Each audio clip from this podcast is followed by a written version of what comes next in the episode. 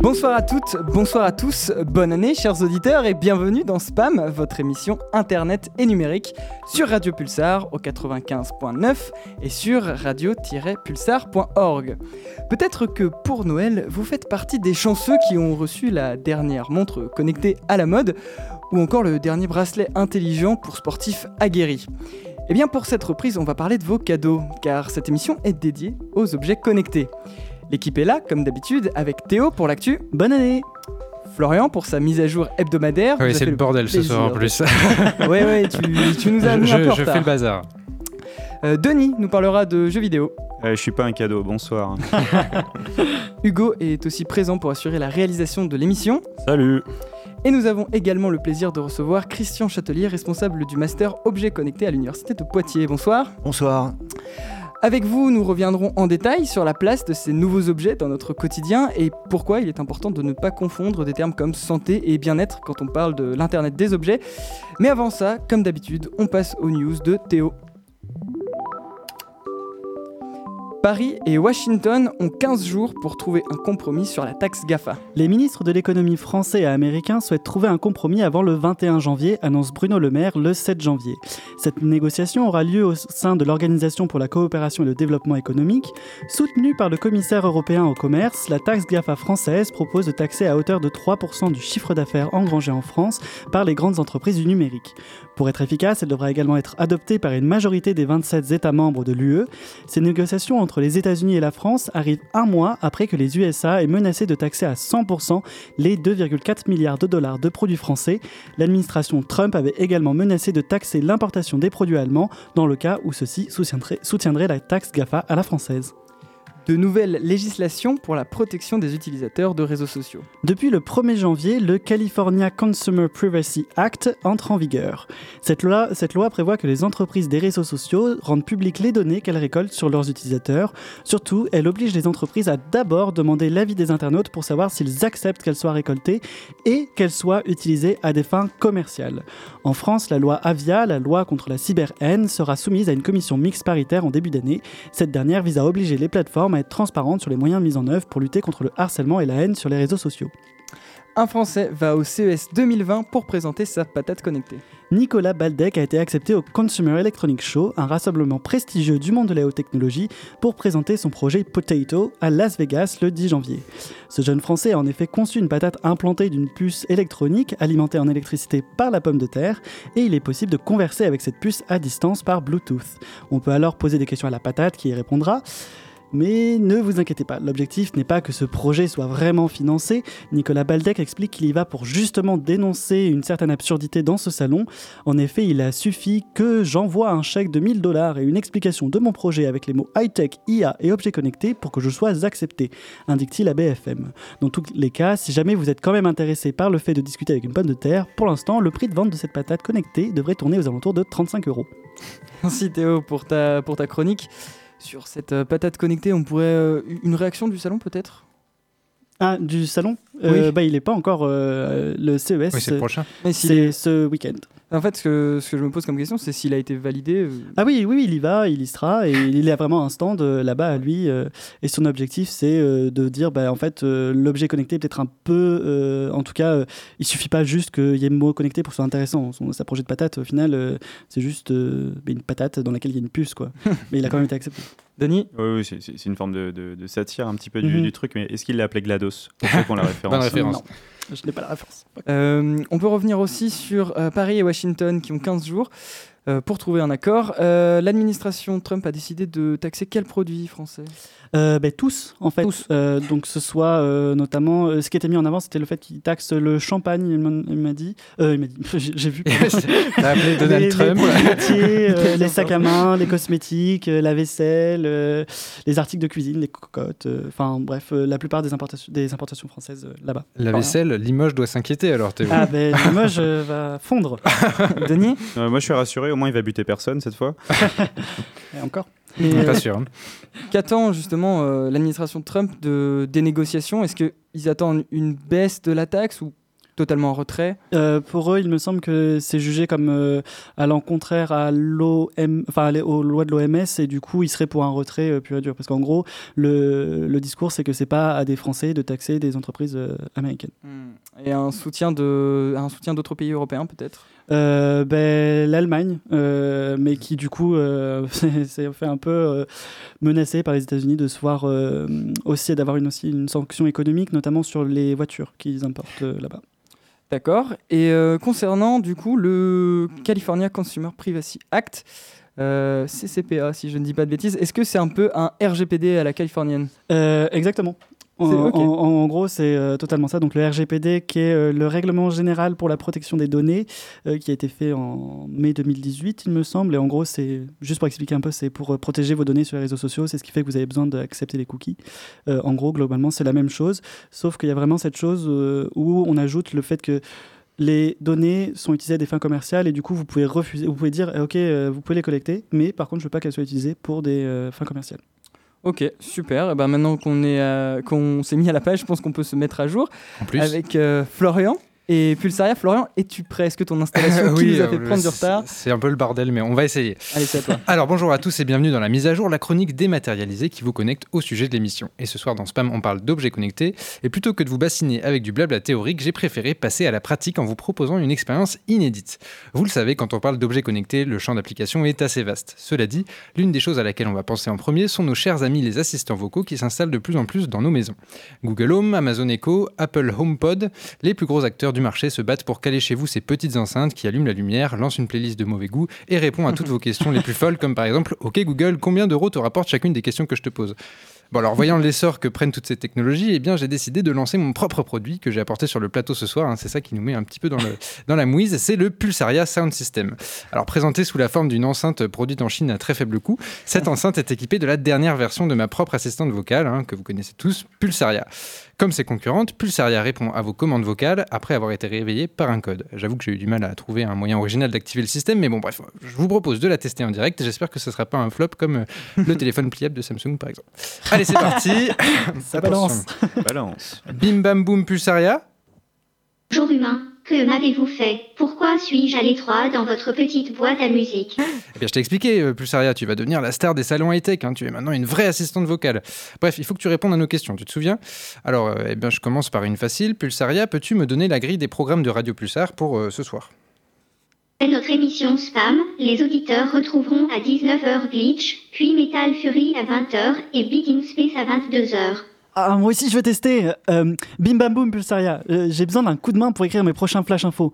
Euh, tu pourrais me faire une recherche d'articles de presse concernant le numérique, STP Je suis désolé Théo, mais malheureusement je n'ai accès qu'à Mickey Magazine et Valeurs Actuelles. Je ne pense donc pas pouvoir vous aider. Ouais, ça suffit. hein.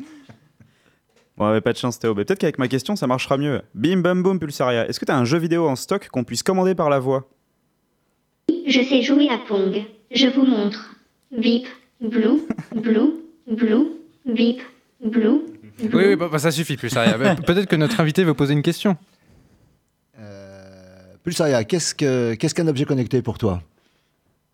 Développeur, vous ne m'aviez pas préparé de ligne à répondre à l'invité. Dois-je faire semblant de ne pas avoir compris sa question Euh, non, non, non, laisse, laisse tomber Pulsaria. Bon, bon, j'avoue que l'algorithme n'est pas encore tout à fait au point. Mais bon, bref, je rêvais de vous faire tous prononcer mon mot-clé débile. Alors, pour revenir à notre thématique, forcément, euh, les objets connectés ne se limitent pas à ces enceintes de dernière génération. On accepte généralement comme définition des objets connectés tout objet possédant des capteurs et pouvant envoyer ou recevoir des données à travers un réseau. Alors, ça concerne une tripotée d'objets, hein, dont les enceintes, mais aussi les montres intelligentes et toutes les technologies dites métables qui, ne qui comptent nos pas pardon, et mesurent notre rythme cardiaque. Ça englobe aussi les frigidaires qui connaissent le contenu de notre frigo, les robots cuisine qui nous proposent des recettes et les exécutent, et bien d'autres outils de domotique qui rendent notre quotidien plus facile grâce à leur intelligence somme toute artificielle. La multiplication de ces dispositifs a amené à l'évolution des réseaux vers ce qu'on appelle l'Internet des objets ou The Internet of Things en VO, hein, avec le super accent. Un réseau donc d'échange entre les objets connectés et le reste de l'Internet. Bon alors là je vais un petit peu loin, il faut pas oublier que tous ces objets ne sont pas connectés à Internet et avec Denis je pense que nous aurons l'occasion de creuser un petit peu du côté des machines qui communiquent en local et dont les échanges d'informations restent assez limités. Cela dit, quid des autres? Je le disais un peu en rigolant en intro de cette chronique, mais sous couvert d'améliorer notre quotidien en répondant à des requêtes vocales ou en nous amenant à faire plus de sport, ces objets récoltent et envoient des données à caractère personnel à des entreprises qui doivent bien gagner quelque chose euh, ben, en retour. Humain, ou dois-je stocker toutes les informations que je vais récolter pendant l'émission et que nous souhaitions faire fructifier Ah, Plus sérieux, pas maintenant. Puis, il me semble pas avoir dit bim bam boum, alors euh, tu te tais. Hein bon, vous vous doutez que dans mon cas, je vais avoir du mal à vendre tout ce qu'on vient de se dire et que plus sérieux à enregistrer. Mais je ne suis pas tout le monde et comme vous le savez, un grand nombre de cadres du numérique aujourd'hui se financent en vendant les données personnelles des utilisateurs qui y consentent plus ou moins en acceptant les fameuses conditions d'utilisation des produits. Alors tout ça, ça soulève plusieurs problématiques liées aux objets connectés. La première qui me vient à l'esprit, c'est la possibilité de protéger ces données avec ces produits, car en effet, si nous apprenons de plus en plus à gérer les informations qu'on récolte sur nous face à un écran d'ordinateur, eh ben, il devient plus difficile de se prémunir quand l'interaction passe par un autre canal. Avec les enceintes connectées, par exemple, il peut être plus difficile de détecter les publicités ciblées ou de lire les petites lignes en bas du contrat dans la mesure où tout passe par la voix. La deuxième question que ça soulève est l'utilisation pouvant être faite des données réc- récoltées par ce type d'objet. Avec les montres connectées de sport, on est notamment sur des données biométriques qui peuvent traduire un certain état de santé de l'utilisateur. Et quand on sait que certaines compagnies d'assurance ont pu lorgner sur ces données pour proposer des prix adaptés à l'état de santé des clients, hmm, ça présage pas grand-chose de bon. Enfin, la dernière problématique, oulala, là là, Word s'emballe, j'ai perdu mon truc. Alors, la La dernière problématique qui me vient à l'esprit reste celle de la composition des objets connectés. Je fais ici référence à l'affaire du Monsieur Cuisine Connect de Lidl, hein, un robot de cuisine connecté à l'intérieur duquel était caché un micro, rien que ça. Le micro était de base inactif et était placé dans l'engin en cas d'évolution du produit qui aurait pu se doter bah, d'un logiciel de commande par la voix. Cela dit, les utilisateurs n'étaient pas au courant de l'existence de ce micro et du fait de la connectivité du robot, bah, ce dernier pouvait être activé à distance par n'importe qui qui aurait pu enregistrer votre dernière dispute avec votre âme dans la cuisine. L'exemple peut paraître ridicule et sans intérêt, mais une telle faille de sécurité peut avoir de lourdes répercussions. Imaginez la cuisine de Donald Trump. Alors, comme d'habitude, je vous recommande d'être optimiste face à toutes ces nouvelles technologies qui peuvent vraiment avoir un apport sur notre quotidien et être une forme de transhumanisme, hein, d'amélioration de l'humain. Cela dit, je vous conseille aussi de rester prudent et de vous renseigner. La CNIL a notamment rédigé plusieurs artic- articles très intéressants sur le sujet qui sont disponibles sur le site internet cnil.fr. Merci beaucoup, Florian, pour ta chronique très complète. Christian Châtelier, une réaction peut-être sur la chronique de Florian? Bah oui, en fait, ça, ça montre bien déjà euh, l'enjeu et l'intérêt de la, de la donnée euh, dans, dans le domaine de, l'Internet de l'objet. Euh, effectivement, je pense qu'il faut pas être, il faut être optimiste, mais il faut être aussi réaliste des enjeux qu'il y a à travers l'exploitation potentielle de ces données. Et je pense qu'il ne faut pas être naïf. Voilà, c'est surtout ça. Mais bon, il ne faut pas ne pas les utiliser. Il faut les utiliser à bon escient. Mais du coup, est-ce qu'on peut être euh, un peu optimiste et se dire qu'on pourrait, euh, par exemple, obliger à ce que le- les objets connectés, quand ils vont sur un, je sais pas, un logiciel ou un, truc qui, utilise nos données, euh, soient obligés euh, de justement nous lire euh, une partie des contrats euh, qu'on signe et du coup euh, qu'on le voit un peu plus que maintenant on le voit sur le web, euh, sur nos PC Je ne sais pas si ça intéresse tout le monde de rentrer dans ces détails-là. Euh, Très bien. non, je sais, mais voilà, entre le, le- le plug and play, euh, l'accès immédiat euh, à la fonctionnalité, euh, qui est très attractif par rapport à une lecture un peu fastidieuse des contrats ou des conditions générales de vente et d'utilisation. Voilà. Peut-être Enfin, je pense que- que vous avez tous fait l'expérience de lire l'intégralité des, des- d'un contrat d'utilisation euh, de données. Peut-être que oui, ta oui. question. C'est c'est euh, très intéressant. Peut-être que ta question, Théo, c'était comment on régule justement la question des données euh, avec l'objet. Moi, ce C'est- qu'on applique le RGPD. Ouais, en c'est ça. Comment euh, on a, euh, vu que c'est matériel, c'est peut-être euh, une problématique Il actuelle. y a si, je pense que c'est par exemple du matériel euh, français européen, euh, ça va intégrer directement le RGPD. Euh, si vous utilisez des Apple Watch, si vous utilisez du matériel euh, extra-européen, bien, pour le coup, euh, voilà, vous êtes sous la, le, le- le coup légal des données internationales. Voilà, vous ne maîtrisez pas. Alors, peut-être avant d'aller plus loin, on peut redéfinir les, trois, les, trois points qui définissent un objet connecté? Alors, un objet connecté, on peut le définir comme un système embarqué dans lequel il y a des capteurs qui va transmettre dans un deuxième temps ces données en filaire ou sans fil à une plateforme généralement euh, cloud. Et puis ensuite, il y a un troisième élément qui est l'analyse de la donnée, qui va permettre soit d'avoir des tableaux de bord, soit d'avoir des alertes, soit d'avoir euh, du monitoring. Donc, c'est euh, je capte, je transmets, j'analyse. Et on va continuer donc de, parler de captation, de transmission et d'analyse euh, juste après une petite pause musicale tout droit sortie de donc c'est une musique tout droit sortie de la playlist de Théo. Qu'est-ce qu'on Ah. écoute maintenant? Euh, je sais pas, c'est quoi la première Mais non, on m'a pas prévenu de Tout est bien organisé là. Euh, si je te dis Veronica Swift, Ah, on écoute A Little Taste. tout de suite.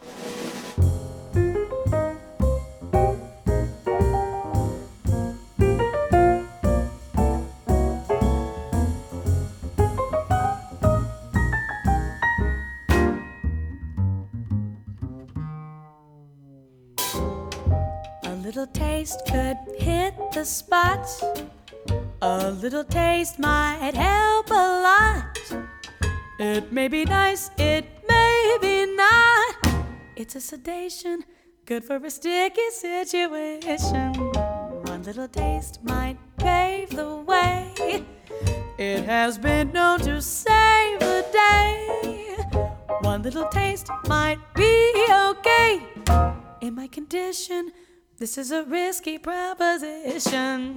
Why not spare myself a little pain? It couldn't hurt. Why lock my appetite out in the rain without a shirt? Who said self denial's all that great? It wasn't me.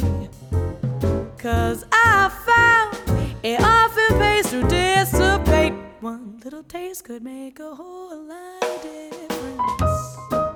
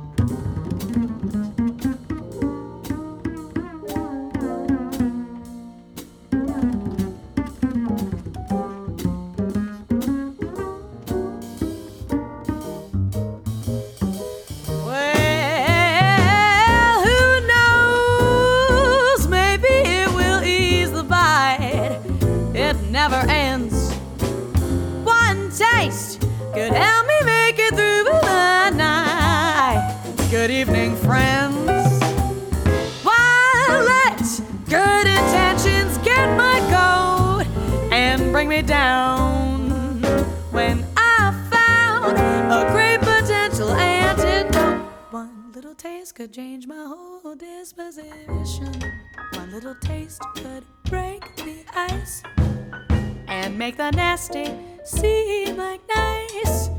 One little taste, just once or twice. It's an enhancer. One little taste could be the answer. And so, it wouldn't be a total waste.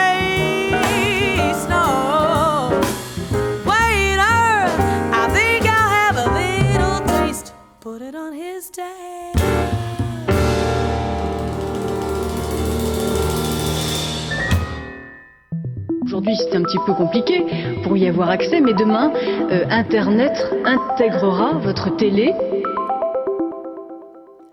On vient de s'écouter A Little Taste, un titre de Veronica Swift. Vous êtes toujours à l'écoute de Spam sur Radio Pulsar et nous sommes en compagnie de Christian Châtelier, responsable du master Objets connectés à l'Université de Poitiers. En septembre 2014, après avoir révolutionné le téléphone portable, le géant américain Apple présente lors de sa conférence son premier modèle d'Apple Watch, une montre connectée vous permettant de lire vos messages, d'y répondre, d'écouter de la musique et bien plus encore. Aujourd'hui, la marque à la pomme n'est plus la seule sur le marché florissant des montres et des bracelets connectés. Tout le, monde veut son petit calculateur de fréquence cardiaque au poignet. Une fois, que, une fois que vous ne pourrez plus vous passer du dernier bracelet intelligent de Xiaomi pour vos séances de sport, ce sera à votre frigo connecté Samsung de vous dire quoi manger pour vous garder en bonne santé en cette nouvelle année. Alors, on peut se demander si tous ces objets sont plus performants les uns que les autres, euh, vont de- s'ils vont tous devenir de véritables assistants de santé. Euh, moi, j'aimerais savoir, Christian Châtelier, est-ce qu'on peut se fier aux objets connectés pour euh, nous aider à être en bonne santé? Euh, oui, vaste, vaste question. Donc, les, les- les- les objets connectés euh, que vous avez évoqués sont plutôt des objets qui ont pour vocation à euh, faire du monitoring. Euh, je compte les pas, je monitore mon rythme cardiaque pour générer des tableaux de bord qui vont me permettre de savoir si je rentre dans les clous, j'ai fait tant de pas par jour, euh, et globalement si je, suis en bonne santé, mais c'est pas en fait la notion de santé. La notion de santé, c'est ça relève du médical.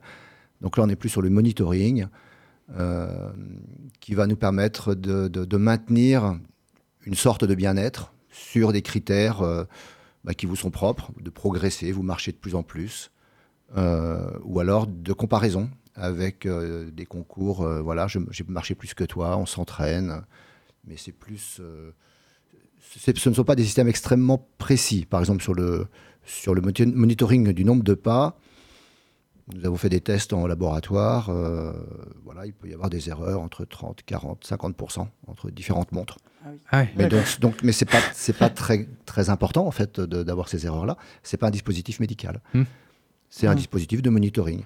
Par exemple, si vous poussez un chariot dans un supermarché, les rainures par terre vont faire des vibrations sur le, le, le- le manche de- du chariot et ça va euh, compter des pas. Hmm. Voilà, par exemple. Et donc j'imagine qu'on a des objets euh, connectés dans la sphère euh, médicale aussi, plus de type santé finalement. Alors, oui, il y en a hum, qui ne sont pas déployés à grande échelle. Mhm. Et je pense qu'il y a des, des choses qui sont très intéressantes. Euh, par exemple, sur le contrôle de la glycémie. euh, voilà, et euh, évidemment, après, il faut que ça puisse passer par un- euh, une homologation, par, pour que ça puisse être remboursé. Donc, c'est toute une démarche. Et puis derrière, il y a une démarche de métrologie aussi, qui atteste de la qualité de la mesure. Donc, on est d'un côté, on est plutôt consumer, et de l'autre côté, on est médical. Voilà, donc il ne faut pas mélanger les deux. Mais bon, c'est néanmoins euh, très agréable d'avoir une montre qui nous dit combien de pas on a marché. euh. Et en tout cas, on peut montrer qu'on progresse ou qu'on progresse pas. Ça relève du bien-être. Euh, du coup, j'imagine que le- la- cette frontière, enfin les grandes marques jouent sur cette frontière entre bien-être et santé. La santé devient-elle donc un argument marketing pour ces, pour ces marques? Enfin pour les géants finalement. Alors, je suis pas vraiment un spécialiste de ce domaine-là, mais oui. oui, forcément. Oui, oui. euh, Et puis, de toute façon, c'est un enjeu aussi sociétal d'avoir une population qui est, euh, qui est en bonne santé. Et quels sont les outils qui nous permettent de mesurer notre progression Euh, Voilà, ça n'existe pas. Ce sont finalement ces outils-là qui permettent de le faire. Donc, autant les. Enfin, voilà, ils sont, ils sont utilisés. Et, voilà, il y a Strava, il y a plein de plein d'applications qui permettent de, de monitorer sa progression, se comparer. Voilà, dans le domaine du sport, voilà, il y a, il y a aussi beaucoup d'applications qui sont extrêmement utilisées. Mhm. Après, quand on travaille, par exemple, ou qu'on discute avec euh, des entraîneurs sportifs d'équipe olympique, bon, on est sur des systèmes beaucoup plus performants en termes de métrologie. Et euh, alors moi, je me suis beaucoup concentré sur les montres et les bracelets connectés parce que j'ai l'impression que c'est, la- si je ne dis pas de bêtises, peut-être que vous me corrigerez, c'est euh, la première porte d'entrée vers le, enfin vers la véritable augmentation, vers un objet qu'on connaissait déjà, qui devient connecté. Peut-être que je dis une bêtise là-dessus. Non, non, non, non, non, non, non. Euh, c'est une évolution technologique euh, d'un objet qui donnait l'heure euh, et qui maintenant euh, compte les pas, euh, euh, qui vous affiche vos mails, euh, qui vous font jouer de la musique, Mhm. voilà, avec qui vous communiquez en Bluetooth, euh, voilà, qui est un petit assistant personnel, euh, au même titre que la Google Home ou voilà, euh, de- voilà, qui, qui va vous monitorer. Et du coup, j'avais une question, euh, parce que quand on pense euh, objet connecté, on pense euh, ben, au- enfin, à Google, on pense à Apple. Mais euh, en France, est-ce qu'on a des entreprises qui en font? Comment, comment est-ce qu'on se place en fait là-dessus? Alors, ça, c'est une très très bonne question. Finalement, on regarde ce que l'on trouve dans, dans toutes les boutiques d'objets connectés. Ce sont les très très grandes marques. Mm. Euh, en France, il y a des entreprises qui, font, qui fabriquent et qui conçoivent des objets connectés d'un point de vue technologique. Mais il n'y a pas de déploiement à cette échelle-là Hmm. euh, d'un point de vue commercial. Mais par contre, il y a de, de très très belles entreprises euh, qui font soit de l'électronique embarquée, soit de l'analyse de données, euh, qui, qui sont capables de vous fabriquer un objet connecté depuis une idée euh, jusqu'à, jusqu'au, jusqu'au système qui existe et qui vont travailler par exemple pour Orange, pour Bouygues ou pour des qui sont généralement des marques blanches, Mm. d'accord, qui, qui conçoivent. Et donc là, il y a beaucoup de- de- d'ingénierie en France sur, ce, sur ces systèmes-là. C'est un des secteurs d'ailleurs que l'on vise à travers le Master Objet Connecté. Denis Euh, moi, je me posais alors sur un- une autre thématique, la question de l'écologie, parce que ça, c'est, c'est ce qui, euh, en partie, me, me rebute à, à- à consommer, on va dire, à acheter des, des objets connectés et les utiliser. Alors déjà, parce qu'un un frigo connecté, j'en ai aucune utilité. Je gère très bien mes repas tout seul. Mais voilà, j'ai du mal à, ouais, non, mais j'ai du mal à adhérer à tout ça en fait, et j'ai l'impression que c'est, est-ce que c'est générationnel Ça y est, je deviens un vieux con, ou euh, est-ce que, euh, est-ce que voilà, c'est juste que je suis pas le public visé, alors que pourtant je suis jeune, jeune dynamique euh, qui fait plein de trucs. Mais même, même la montre connectée, je n'en ressens pas l'utilité. Alors, et pour revenir sur l'écologie, est-ce que c'est des choses qui sont prises en compte dans l'ingénierie euh, À se dire que voilà, aujourd'hui, euh, les, matériaux, en particulier pour euh, créer de l'électronique, ça se fait rare. Il y a aussi toute une, il y a plein de questions éthiques qui peuvent ressurgir derrière quant au minage des matériaux, souvent prélevés dans des zones en situation de conflit, etc. Donc voilà, co- comment est-ce que vous avez connaissance, en tout cas sur le territoire français, pour les entreprises qui innovent, qui font de l'ingénierie, qui créent, s'il y a aussi une dimension éthique qui euh, viendrait comme une, une certaine plus-value, une dimension écologique, pareil, qui s'inscrirait comme une certaine Peut-être plus-value. un, un Fairphone, euh, euh, un peu comme. euh, Ouais, du, du fer, euh, du Fairwatch. fer Une Fairwatch, ouais. quoi, une Fairwatch. Ouais, je suis sûr que ça va venir, mais Alors euh, non, je suis pas assez, euh, j'ai pas assez de connaissances pour répondre complètement à cette question. Mais par contre, il y a un point qui est, qui est- qui est très important dans, dans l'aspect écologique, c'est-à-dire quand on parle aujourd'hui de 20 milliards d'objets connectés sur Terre, si on imagine 20 milliards de Mm. piles, c'est quelque chose qui marche pas. Euh, donc il y a beaucoup de recherches, euh, notamment sur des problématiques qu'on appelle d'énergie harvesting, donc récupération d'énergie pour alimenter quelque chose. C'est pour ça que l'histoire de la patate, ça me faisait rire, mais on a déjà fait l'électricité avec une pomme de terre. Ah oui, ça fonctionne. hein Là, ça fonctionne. La. Euh, la question, c'est est-ce qu'on est capable, par exemple, de fabriquer des objets connectés qui soient autonomes en énergie? Voilà, et ça, c'est aujourd'hui, je dirais, le- le- la, la plus-value euh, commerciale, hein, pour le coup, euh, Mm. et écologique d'un objet connecté qui sortirait. Et Est-ce que du coup, c'est quelque chose que, qui est mis en avant, que vous explorez dans, dans votre formation, par exemple que Vous sensibilisez vos élèves à ce genre de questions? Ah oui, oui, oui, tout à fait. Alors, la, la problématique de l'énergie embarquée, euh, c'est c'est central, en fait. C'est-à-dire D'accord. qu'aujourd'hui, euh, concevoir un objet connecté sans imaginer euh, une optimisation de la consommation d'énergie euh, Hmm. n'a aucun sens. D'accord. Et ça, c'était pas vrai il y a quelques années. Voilà, donc on, d'accord. Euh, pour revenir du coup sur euh, l'éthique et euh, les objets connectés, peut-être un mot sur l'open hardware et cette question de créer ses propres objets connectés. Est-ce que c'est facile de se créer son, sa propre montre connectée ou son propre assistant vocal? J'ai vu que par exemple, je crois que je crois que l'assistant Google est, si je dis pas, je dis peut-être des bêtises là, je crois qu'il est libre. Enfin, je, crois que son code est libre, qu'on peut créer sa propre enceinte en utilisant Google. Alors, créer, créer son objet connecté, euh, si vous voulez, par exemple, faire votre système domotique chez vous, euh, une détection euh, d'ouverture de porte et éteindre le chauffage à distance, c'est très, très facile à faire. Voilà, avec un petit peu de bon sens, tout est en ligne, ça va coûter une trentaine d'euros maximum, commandable, commandable avec votre, votre smartphone. Ça, ça c'est très facile, mais c'est des systèmes qui sont techniquement très simples, hein, complètement intégrés, et voilà, maintenant déployés à très grande échelle. Euh, la Google Home, euh, je me lancerai pas trop dans l'histoire. Mais euh, est-ce que ça veut dire qu'ils sont bien protégés? S'ils sont très simples, que leur code est... Alors en fait, si vous faites un système propriétaire, euh, vous décidez que les données, euh, vous pouvez éventuellement décider que les données ne sortent pas de chez vous. Ouais. si elles transitent par votre box et qu'elles arrivent sur votre téléphone, là, il y a des chances que vous maîtrisiez pas toute la chaîne. D'accord. Donc, faut faire attention quand on fait ça Google Home. Oui, pareil. Enfin, euh, Alexandre, tu, tu, je sais pas, j'ai pas trouvé l'info sur le, le Google Home qui serait open source, mais euh, euh, encore une fois, si ça vient de Google, même s'ils le mettent à Oui. libre disposition, c'est qu'il y a un intérêt derrière, hein, tout comme ils le font pour développer les applications euh, Android. Donc il y, a, il y a tout un kit de développement. Et euh, je sais, je crois que c'était au cours de l'année dernière, de nombreuses applications sont un peu tombées sous le coup de ça parce qu'ils se rendent pas compte qu'en fait, bah, si c'est si c'est Google qui développe derrière, bah, c'est Google qui récupère une partie des données. Euh, Enfin, ils le savaient peut-être d'ailleurs, mais bon. Et il y a des applications notamment de suivi de l'ovulation ou- et des règles chez les femmes qui, euh, en fait, euh, bah, donnaient des infos personnelles, donc très très personnelles sur les femmes euh, directement à Google pour, euh, pour le profil d'utilisateur euh, publicitaire, quoi. Donc euh, on a là les dérives des objets connectés. Euh, moi, je, je, pose la question, je me pose la question aussi, euh, pour en revenir aux bracelets et aux montres, euh, est-ce que, à l'instar du smartphone, on peut imaginer que les montres euh, ou les bracelets connectés vont être indispensables, qu'on pourra plus, ouais, qu'on pourra plus euh, s'en passer Bah, Parce que j'ai l'impression qu'en fait, les, les objets connectés, tu vois, Denis, Denis, Denis, tu parlais de, du fait que tu n'en avais aucune utilité. Mais j'ai l'impression que peut-être que les objets euh, connectés, comme le smartphone, créent des problèmes qu'on n'avait pas besoin de résoudre avant. Oui, alors ça, c'est encore une fois, euh, j'ai presque de la, de la- de la- de la responsabilité de chacun. Moi, j'imagine pas qu'autour de la table, quelqu'un s'est dit un jour, euh, c'est quand même dommage de ne pas avoir mes mails sur ma montre. Je pense que personne s'est posé la question. Voilà, Apple met les mails sur la montre. euh, si vous achetez la montre, vous avez les mails sur la montre. Donc, euh, choix, pas choix. Euh, après, c'est chacun. Voilà. Moi, je n'ai pas besoin de, de ce type d'objet.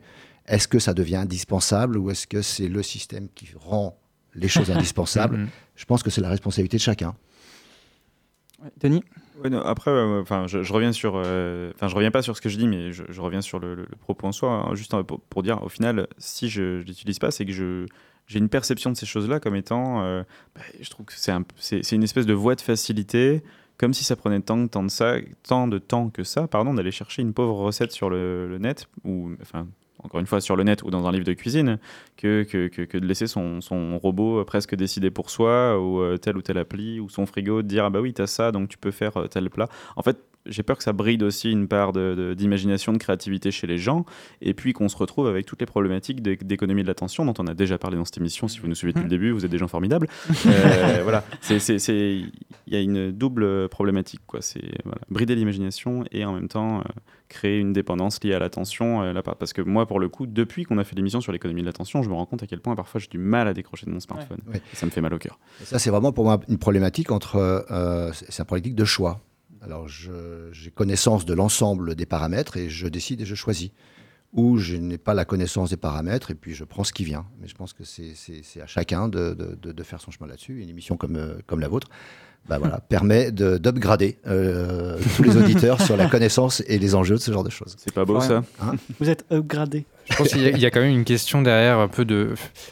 Je suis mitigé sur la question de la responsabilité euh, de, de chacun, la responsabilité individuelle, parce qu'il y a quand même un effet de, de masse et je pense qu'il y a des effets sociétaux derrière qui sont un peu euh, difficiles à, à- à- à éviter. Et la question aussi de la sournoiserie, un peu de ces objets-là qui viennent se, se- se- se mettre dans notre quotidien sans qu'on s'en rende vraiment compte. Enfin, les mails sur la montre, euh, on se rend pas compte qu'à 22h, on va regarder un mail du boulot parce que bah, il a pop sur ma montre, quoi, en fait. Et donc, du coup, même si c'est de la responsabilité de chacun de se dire, bon, bah, à telle heure, il faut que j'arrête les notifications sur la montre, c'est tellement tentant et tellement facile, et c'est tellement facilité aussi par la marque qui n'a pas, qui a pas réfléchi à vous minimiser les, les notifications sur la montre que derrière, euh, malgré tout, je pense qu'il y a quand même une responsabilité à engager de la part des, des, des grands groupes. Quoi. Mais euh, peut-être que vous, Christian Châtelier, vous observez une tendance. euh, moi, je me posais cette question-là justement. Est-ce que ta vocation à être connecté, je pense. euh, moi, j'ai l'exemple par exemple de Bouygues Des Immobilier. patates. c'est ça. Ou même, euh, c'est Bouygues Immobilier qui, qui propose des, des appartements entiers déjà connectés avec euh, volets, lumière. Mhm. Est-ce que j'avais besoin de choisir la couleur de ma lumière? Ah oui, pour moi, ça va dans le sens de, de- de cette histoire-là. Je- Oui, c'est ça. moi, personnellement, je ne sais pas dire si c'est bien ou si c'est pas bien.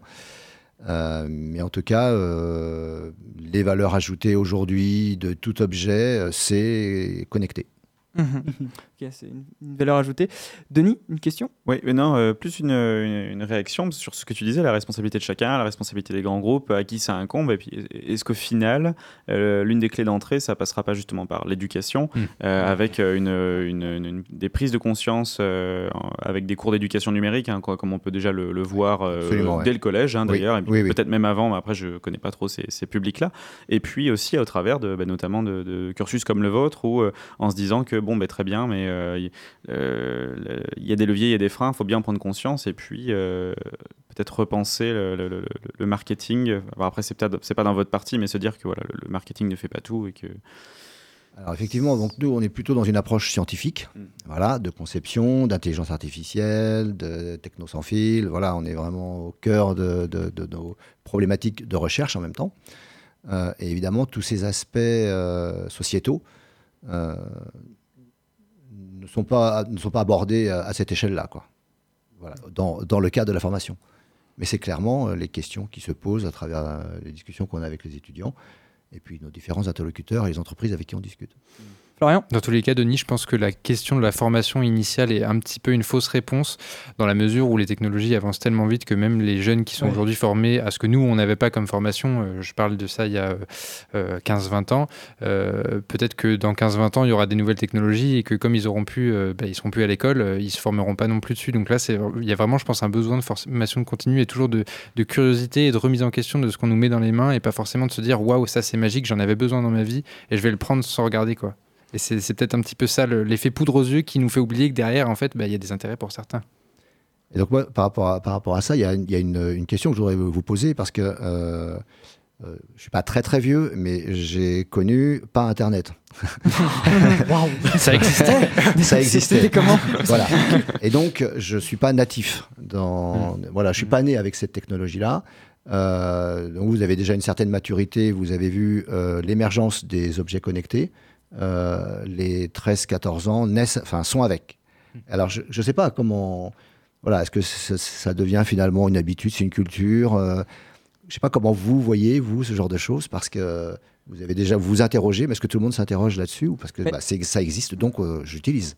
Peut-être qu'on critique euh, beaucoup euh, le web parce que on a compris que pa- parce qu'on pense souvent, souvent au dématérialisé et peut-être que la question des objets connectés on, on a moins cet aspect critique du fait que justement c'est matériel. C'est un objet. Ouais voilà c'est un objet. Théo? Et puis on connaît moins aussi. Enfin, moi concrètement, je connais pas trop, euh, à part peut-être Google Home, ce genre de choses. euh, les montres. les montres, si on me demande ce qui était connecté, par exemple, j'avais pas pensé.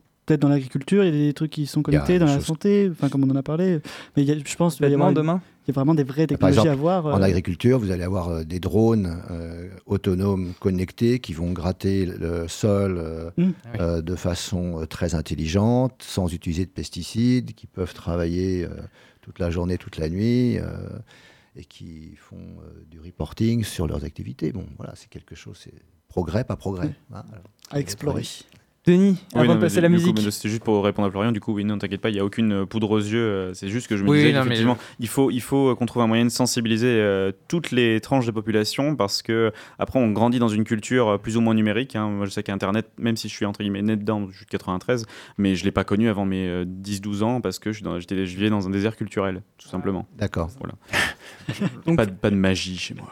On va continuer de parler des objets connectés avec vous, Christian Châtelier, juste après euh, Parole, Parole par Ibrahim Malouf, M et Monica Bellucci. C'est étrange. Je ne sais pas ce qui m'arrive ce soir. Je te regarde comme pour la première fois.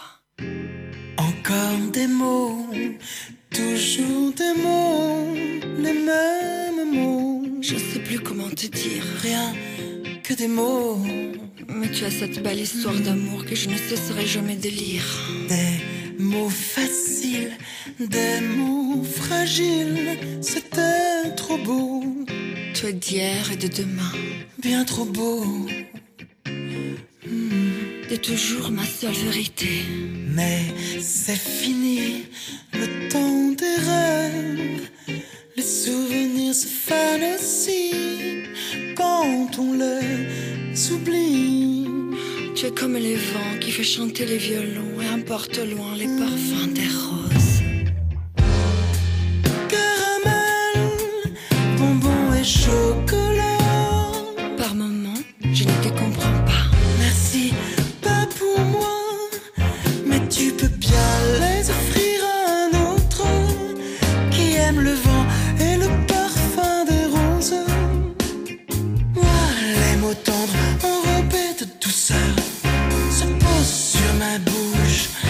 Mais jamais sur mon cœur. Une parole encore.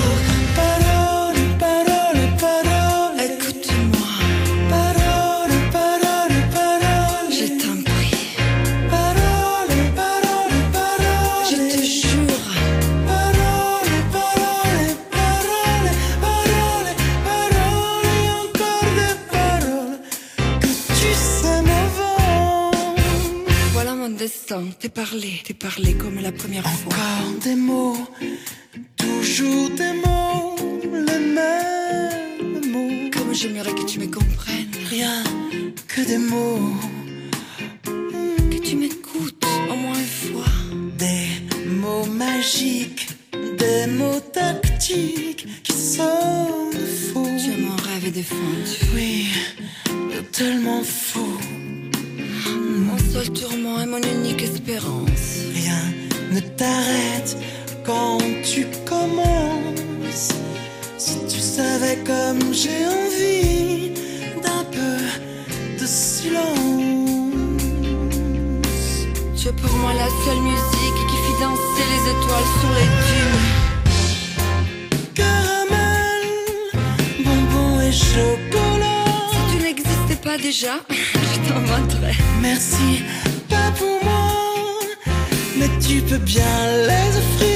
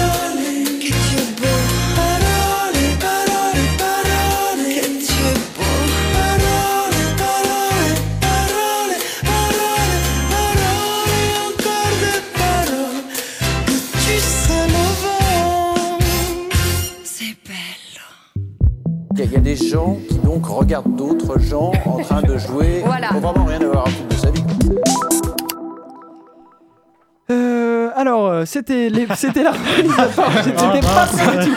Je L'émission n'étais n'est pas pas prêt du terminée. tout. C'était euh, la reprise parole et parole de Dalida, interprétée par Ibrahim Malouf, M et Monica Bellucci. Euh, alors, il est arrivé en avance euh, aujourd'hui. Alors, il va passer aussi en avance. Aujourd'hui, Denis, Trop tu vas nous faire le lien entre les objets connectés et le jeu vidéo. Absolument. Et pour ce début d'année, je, je reprends les rênes suite à l'intervention du Père Noël sur ma chronique en fin d'année dernière. N'y voyez pas de mauvais jeu de mots, bien entendu, ça ne me ressemble pas. Oh. Eh bah, eh, un peu quand même. Bah, tu te consoleras avec le fait qu'au moins dans cette chronique, je ne parlerai, je ne parlerai pas de l'animosité que je nourris pour Sauger.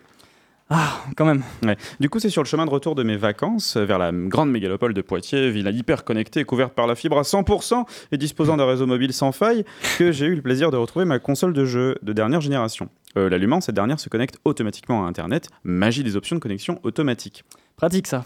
Oui, c'est justement ça qui me fait tiquer. C'est très pratique et ça a forcément un coût quelque part. J'ai donc décidé de presque or- organiser cette chronique, chose que je n'ai pas fait depuis. euh, Depuis. bah, c'est une nouveauté en fait. Euh, parlons d'abord des, des abonnements en ligne en fait. C'est très simple. Popularisé en 2005 avec le Xbox Live de Microsoft sur sa Xbox 360, ce dernier, moyennant, je crois, 5 euros par mois, vous permettait de jouer en ligne à vos jeux préférés. Un coût justifié par l'entretien des serveurs et autres blabla de l'éditeur qui a surtout trouvé une poule aux œufs d'or. Rejoint par Sony, quelques années plus tard, c'est aussi le début de la connexion systématique des consoles de salon, ce qui en fait de véritables objets connectés, mais sédentaires. Et cependant, n'oublions pas que ces abonnements payants restent un choix du consommateur, malgré des techniques mercantiles bien ficelées chez les fabricants pour vous faire signer ad vitam. Sauvegarde stockée sur le cloud, jeux gratuits, accessibles tant que l'abonnement dure, etc. Mais avec ou sans abonnement, il reste un impact majeur de l'hyperconnexion des consoles de salon. Il est visuel, euh, fondamental presque, et porte sur l'interface de vos consoles. Euh, L'UX aussi, c'est la publicité en fait. Comme à la télé. Mais presque, tout dépend de ta console. Faut juste imaginer que sur un certain périphérique que je ne mentionnerai pas, la publicité est la première chose que vous verrez en vous connectant. Tu as parlé d'organiser ta chronique aujourd'hui. Tu as donc une deuxième partie dans ton plan? Bah évidemment, bah, bavard que je suis, je me suis aussi intér- intéressé à plusieurs types euh, d'objets. Je vous passerai le speech sur les, tablettes et autres smartphones, car sans aucune surprise, ce sont les, les objets connectés sur lesquels les gens jouent le plus aux jeux vidéo aujourd'hui. Bah, C'est simple et statistiquement évident quand on pense au fait que euh, environ 80% de la population française active possède un smartphone, euh, ce qui n'est pas le cas des consoles portables ou de salon, et surtout qu'ils y jouent dans les transports en commun de manière générale. Euh, Il existerait d'autres euh, objets connectés dans le jeu vidéo? Oui, mais pas au sens conventionnel du terme, car par objet connecté aujourd'hui, euh, comme le disait notre invité, on entend connexion Internet et réseau. Alors le jeu vidéo est connecté via d'autres biais depuis un bout de temps, sans vous faire un historique complet, quoique. Il y a, il y a trois idées majeures qui ont mené à cette idée de, de connexion sans fil. L'idée de, de jouer à plusieurs. euh, d'innover de manière générale et puis de se passer des câbles là c'est ces horribles bêtes là, qui font tomber des consoles quand on se prend les pieds Ah, dedans oh, affreux. Affreux. Donc on, on a eu droit, par exemple, euh, tout le monde connaît le Duck Hunt sur Super NES, même si vous êtes euh, pour certains un Mhm. petit peu jeune, avec son Mhm. pistolet qui était infrarouge, il me semble, qu'on pointait vers l'écran.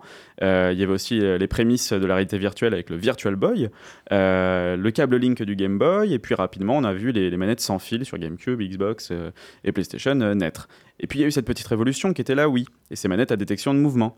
Et suite à ça, on pense naturellement aussi au Wii Fit, une balance de jeu qui, permet, permettait de suivre l'évolution de son poids, mais aussi de pratiquer de nombreux exercices sportifs et ludiques. Ah, tu, tu chipotes là, ce sont des périphériques, pas des objets connectés du coup. Mais si en fait ces périphériques étaient les premiers objets connectés, ou du moins euh, faisaient partie des premiers objets connectés tels qu'on les connaît aujourd'hui. Quand on imagine que Nintendo, à l'époque, lorsque la Wii est sortie, voulait commercialiser un accessoire permettant de capter le rythme cardiaque en l'accrochant au bout de son doigt. Ça vous rappelle pas, ça vous rappelle pas les Fitbits ça? Et, et sans parler des Amiibo, euh, ces petites figurines euh, aussi commercialisées par le, groupe Nintendo qui utilisent la NFC, le Near Field Communication, pour faire apparaître des bonus in-game dans le jeu et qui utilisent la même technologie que ta carte Easily ou ta carte bancaire pour le sans contact. Et le jeu vidéo s'affranchit euh, aujourd'hui souvent dans sa définition de l'objet connecté de la, de la partie connexion à réseau Internet, du moins a peu, car le jeu vidéo tend aussi vers les objets connectés, les vrais, et là je reviens au smartphone. Par exemple, dans Hidden Agenda, vous pouvez connecter votre smartphone pour prendre des décisions quant au sort de votre enquête, et à plusieurs. Ce qui fait que les choix faits par les différents joueurs, une fois qu'ils font consensus, en tout cas le choix le plus euh, émis par les joueurs, est le choix que le personnage va prendre in-game. Dans Qui es-tu ou Frantix, euh, vous pouvez participer à des jeux d'arcade en interagissant, touchant, dessinant, écrivant directement sur votre téléphone. Et ça se reproduit euh, à l'écran de la console pour toujours plus de, de rigolade entre amis. Parce qu'utiliser un smartphone n'est pas une fin en soi, l'intérêt est au final double. J'aurais été de mauvaise foi euh, il y a quelques temps, mais il faut avouer que cela permet des variations de gameplay et, et de l'innovation, comme j'en parlais plus tôt. Et d'un autre côté, on, on s'approche du nombre de manettes connectables de base, parce qu'on peut passer de 4 manettes avec euh, joystick et autres boutons à 8 smartphones sur une console. Donc pensez juste à habiter Sogé pour avoir la fibre par contre hein, en termes de connexion, parce que ça passe par le Wi-Fi. Euh, et mince, j'ai parlé de Sogé. Malheureusement, seul Sony a, pris cette initiative de réconcilier euh, véritable objet connecté avec euh, cette connexion entre smartphone et console, donc objet connecté dans sa définition moderne et console de jeu. C'est louable, mais les avis sont tellement divisés sur la chose qu'il est peu probable de voir le phénomène croître exponentiellement, surtout avec l'arrivée des nouvelles consoles prochainement. Donc le choix est encore votre, cher public, car votre consommation définit le marché, comme pour plein de choses. Alors, un petit Candy Crush en solo ou une enquête à plusieurs? Bien, écoute, merci Denis euh, pour euh, ta chronique. Euh, Christian Châtelier, les objets connectés et le jeu vidéo, est-ce que ça vous parle? Hmm, Pas tellement. Pas tellement? Pas tellement. Euh, en fait, alors- en écoutant euh, cette, cette, cette chronique, euh, c'est vrai que j'aurais plutôt tendance à, à appeler périphériques euh, les, les- les objets tiers euh, qui convergent tous vers une console. Euh. Mais par contre, il y a beaucoup de mots que je n'ai pas compris. et non, c'est parce que je ne suis pas du tout euh, joueur et je suis complètement à l'ouest sur ce domaine-là. Mais c'est vrai qu'on peut poser cette question aussi euh, à un peu à l'envers. C'est comment est-ce que les objets connectés en général peuvent amener une certaine gamification euh, Mm. Est-ce que c'est quelque chose qui est pensé dans l'ergonomie des, des objets connectés? Dans le domaine des jeux vidéo, j'en suis quasiment sûr. Après, je ne peux pas aller beaucoup plus loin dans cette Mm. analyse. Mm. Euh, ce- Cela dit, je pense que, enfin, je prends l'exemple de, Fitbit peut-être, mais euh, on va avoir beaucoup d'objectifs. Euh, j'ai dépassé euh, 100 000 pas, super. J'ai parcouru euh, la, distance entière de Londres ou je sais pas quoi. Bref, il y a beaucoup de trucs comme ça qui sont faits pour engager forcément le joueur dans le, enfin le joueur, non, l'être humain dans le comportement d'utilisation de, la, de la montre. Euh, après, c'est là où aussi il peut y avoir la dérive de, euh, euh, j'ai l'impression qu'en fait c'est un jeu et c'est pas quelque chose qui prend le pas sur ma vie. Donc, euh, euh, il faut s'en méfier. C'est vrai que l'UX, c'est sympa quand euh, ça, ça nous rend service et on a l'impression que ça nous, ça nous aide un petit peu, mais des fois, ça- on peut tomber un petit peu à côté. Quoi. On parlait tout à l'heure, de santé. Peut-être que certains euh, objets connectés euh, voient la santé justement sous le prisme du jeu. Et Mm. C'est moyen si ta santé devient un jeu. Euh, Théo, tu voulais réagir Ouais, c'était juste pour revenir un peu sur le jeu vidéo, euh, avec euh, le fait qu'il y a un peu cette tendance à aller vers le PC comme étant le. Enfin, c'est pas éradiquant, mais faisant un peu d'ombre aux consoles. Est-ce qu'on va pas, selon toi, Denis, avoir une réduction, enfin, moins d'innovation au niveau d'objets connectés avec les consoles, avec le jeu, moins d'exploration à ce niveau-là? Bah, euh, pas nécessairement. Et puis après, il faut, voir est-ce que c'est ça qui intéresse vraiment les joueurs? Parce que Ouais. quand tu regardes un petit peu ce qui se vend le plus, ça reste encore du FIFA euh, et autres jeux qui requièrent juste une manette, euh, avec ta console bien sûr, mais où il n'y a pas besoin de ces innovations-là. Enfin, on en- les joueurs n'en ressentent pas vraiment le besoin. Après, Mm. on pourrait toujours parler des casques de, ré- de réalité virtuelle qui intriguent, mais qui sont encore excessivement chers et qui du coup, ne, même s'ils se vendent par centaines de milliers, voire quelques millions, euh, ne concerne pas. Quand tu quand imagines Ouais. que tu as 106 millions de PS4 vendus pour euh, 3 ou 4 millions de, de PSVR, Ouais. donc le casque euh, de, De réalité virtuelle de, de Sony, euh, tu peux pas dire qu'une majorité de personnes est intéressée par ça. Après, c'est vrai que le PC, c'est un terrain d'expérimentation euh, sans fin et qu'il y a plus de chances qu'on voit de, de l'innovation arriver là-dessus. Même si euh, Mm. quand, quand le, le jeu, euh, quand les petits jeux dont j'ai parlé, là, avec ce lien entre smartphone et console sont arrivés, ça a pas mal séduit. Après, il y avait tout un marketing autour Ouais, de ça, assez etc. gimmick. Mais au- aujourd'hui, ça, ça commence à tomber légèrement dans l'oubli, aussi parce que la qualité de ces jeux-là est moyenne ou juste bonne, mais il n'y a rien d'exceptionnel, de transcendant qui font que les gens y accrochent. quoi. Euh, avant de, de finir euh, le master, euh, le master, voilà. avant de Oui. finir l'émission, un petit mot peut-être, Christian Châtelier, sur le master. Alors concrètement, qu'est-ce qu'on y apprend? Est-ce que je sors du master et ça y est, je sais me fabriquer la dernière montre connectée de Xiaomi? Enfin, vous avez bien compris comment elle fonctionne, en tout cas. la fabriquer, ça n'a pas, tellement de sens aujourd'hui. Mhm. La concevoir, oui, sans problème. Euh, Qu'est-ce qu'on y apprend En fait, euh, pour essayer de, de- de recentrer un peu le- les choses par rapport à tout ce qui a été dit euh, ici, ce- qu'on essaye de, de faire à travers ce master, qui est complètement connecté à nos activités de recherche, c'est aussi de comprendre en quoi un objet connecté peut répondre à un enjeu ou un défi sociétal. Mhm. Alors, par exemple, je prends l'enjeu du vieillissement de la population ou du maintien des personnes à domicile. Comment, en quoi un objet connecté peut, euh, dans une démarche vraiment d'innovation, contribuer, par exemple, au maintien des personnes à domicile Est-ce qu'on est capable aujourd'hui de faire des capteurs qui soient très très fiables pour détecter les signes avant-coureurs d'un AVC Euh, Est-ce que euh, alors sur la santé, sur l'usine du futur, sur euh, voilà, il y a des enjeux sociétaux.